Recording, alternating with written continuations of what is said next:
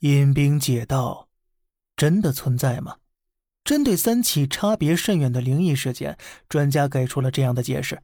所谓故宫宫墙上模糊的人影啊，其实只是百年前的录像，就像云南金马槽的石英石一样，在故宫红墙的宫墙当中，有一种名叫四氧化三铁的化学物质，而它呢是能传导电能的，记录影像。所以啊，可能是在数百年前某次电闪雷鸣时，宫墙恰好把真实的影像。记录了下来。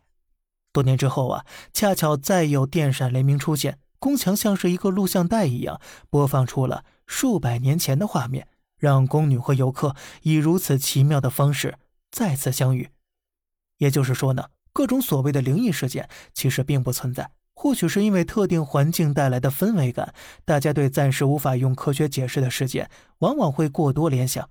而云南金马槽专家又找到了更加科学的解释。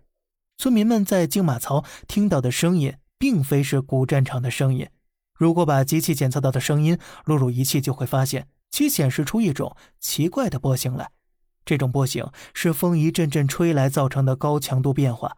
也就是说呀，在雷雨交加的夜晚，狂风大作，吹进金马槽的风在与岩壁进行不断撞击后，形成了共鸣和声音反射的声学现象，造成了村民口中所说的怪声。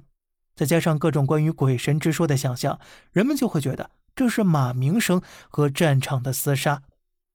经过科学的解释啊，我们会发现，其实各种超自然事件大多呀都是以讹传讹，大家往往道听途说后啊，不经真实考证就开始传播了，导致各种流传甚广的怪异事件层出不穷。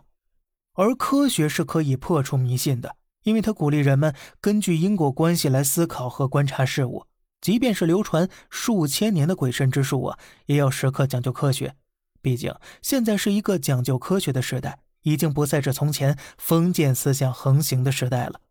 我们国家信仰的是科学体系，对于真真切切发生过的阴兵借道事件，我们不能用封建迷信来理解，而是应该认识到，这只是一种极其罕见的超自然现象，一种科学无法解释的现象。好了，以上就是。本期节目的全部内容了。如果喜欢的话，点赞关注一波，方便您接下来收听更精彩的内容。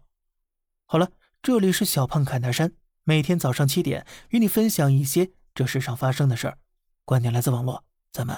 下期再见，拜拜。